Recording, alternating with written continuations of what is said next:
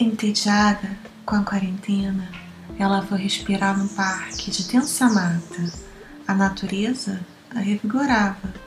Numa trilha, se depara com um antigo caso.